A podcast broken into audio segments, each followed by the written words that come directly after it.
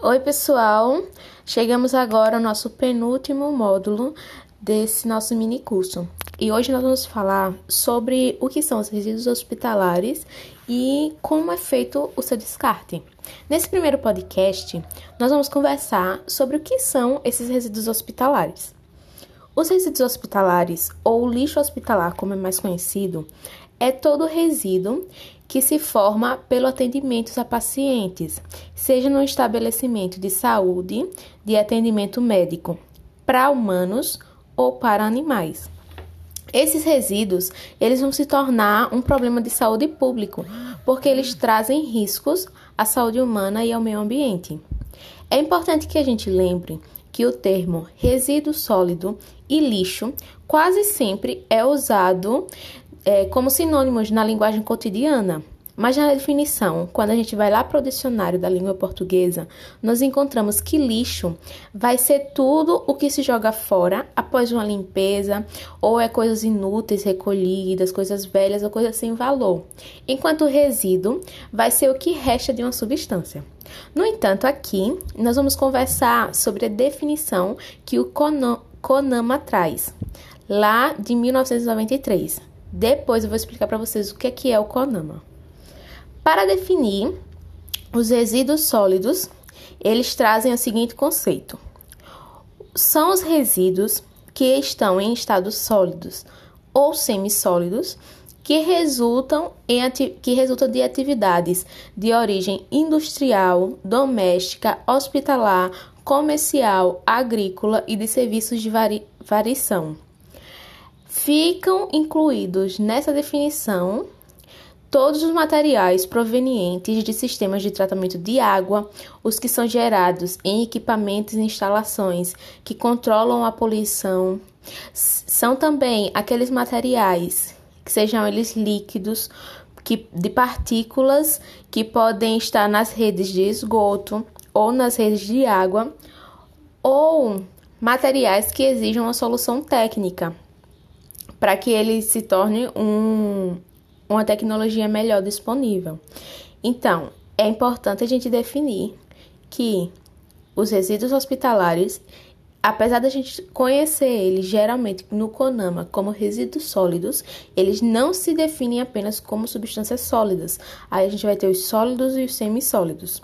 Aqui no Brasil, os órgãos competentes que vão estar responsáveis pela pela destinação e pelo tratamento desse material, toda a regulamentação é a Anvisa, que é a Agência Nacional de Vigilância Sanitária, e o Conselho Nacional do Meio Ambiente, que é o CONAMA. Os dois órgãos, eles têm o papel de orientar definir regras e regular a conduta de diferentes agentes, no que se refere à geração e ao manejo de resíduos nos serviços de saúde, para assim poder preservar a saúde e o meio ambiente e garantir a sustentabilidade. Então, desde a década de 90, eles vêm trabalhando no sentido de uma correta gestão, no correto gerenciamento desses resíduos e da responsabilização do gerador, ou seja, um hospital, um, uma faculdade, um laboratório, todos eles são geradores de resíduos e eles precisam ter responsabilidade sobre esses resíduos. Um marco muito importante nesse esforço de, de trabalhar esse tema, ele se deu com a resolução do CONAMA, que aconteceu em 1993. Então, a gente vai ouvir muito falar na resolução 005 de 93, que definiu a obrigatoriedade dos serviços de saúde elaborarem um plano para gerenciar os resíduos que eles mesmos produzem.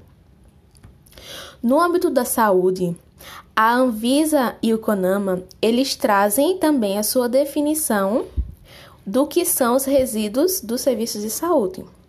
Todos todos os serviços relacionados com o atendimento à saúde humana ou animal, inclusive os serviços de assistência domiciliar, o trabalho de campo, o trabalho de laboratório, necrotério, funerária e outros tantos serviços, seja de medicina legal, seja de farmácia, drogarias, a própria manipulação de remédios, As pesquisas na área da saúde, o controle de zoonoses, a distribuição de produtos farmacêuticos, todos esses serviços, o que gerarem de resíduos, no final, o que gerarem de resíduos sólidos, são resíduos de origem do serviço de saúde. Então, vai ser regido também pelo CONAMA e pela Anvisa.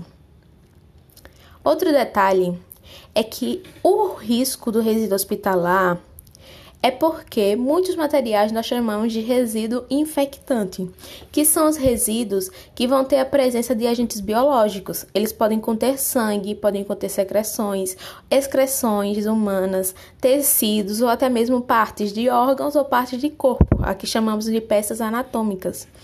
Então, todos esses, eles podem conter agentes que vão ser capazes de levar a contaminação ao organismo humano e uma possível infecção posterior. E quando entram em contato com o solo ou com a água, essa contaminação ela toma o meio ambiente também e pode levar danos a vegetações. Existe também uma grande preocupação de que esses materiais eles entrem em contato direto com rios, com lagos, com os próprios lençóis freáticos e isso vai causar uma transmissão exacerbada e uma grande contaminação.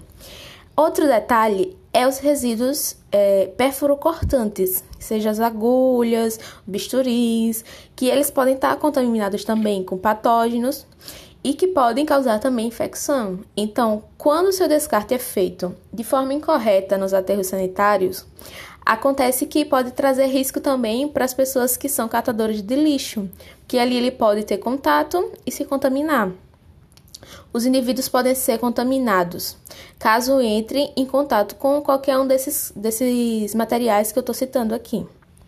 Assim, a Anvisa chegou a estabelecer regras nacionais que elas regem o acondicionamento e o tratamento do lixo hospitalar, todo ele que vai ser gerado. Então, essas regras, elas ditam todo todo o processo, desde a origem até o destino desse material.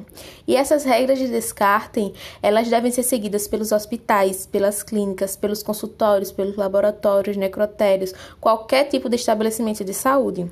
O objetivo da, dessa medida é evitar que haja danos ao meio ambiente e que haja também danos às pessoas, acidentes que podem ser reduzidos e prevenidos, né? Então, principalmente para os profissionais que trabalham diretamente nesse processo de coleta seletiva do lixo hospitalar. Então, gente, vamos lá para o segundo podcast para a gente falar um pouco mais sobre esses resíduos hospitalares.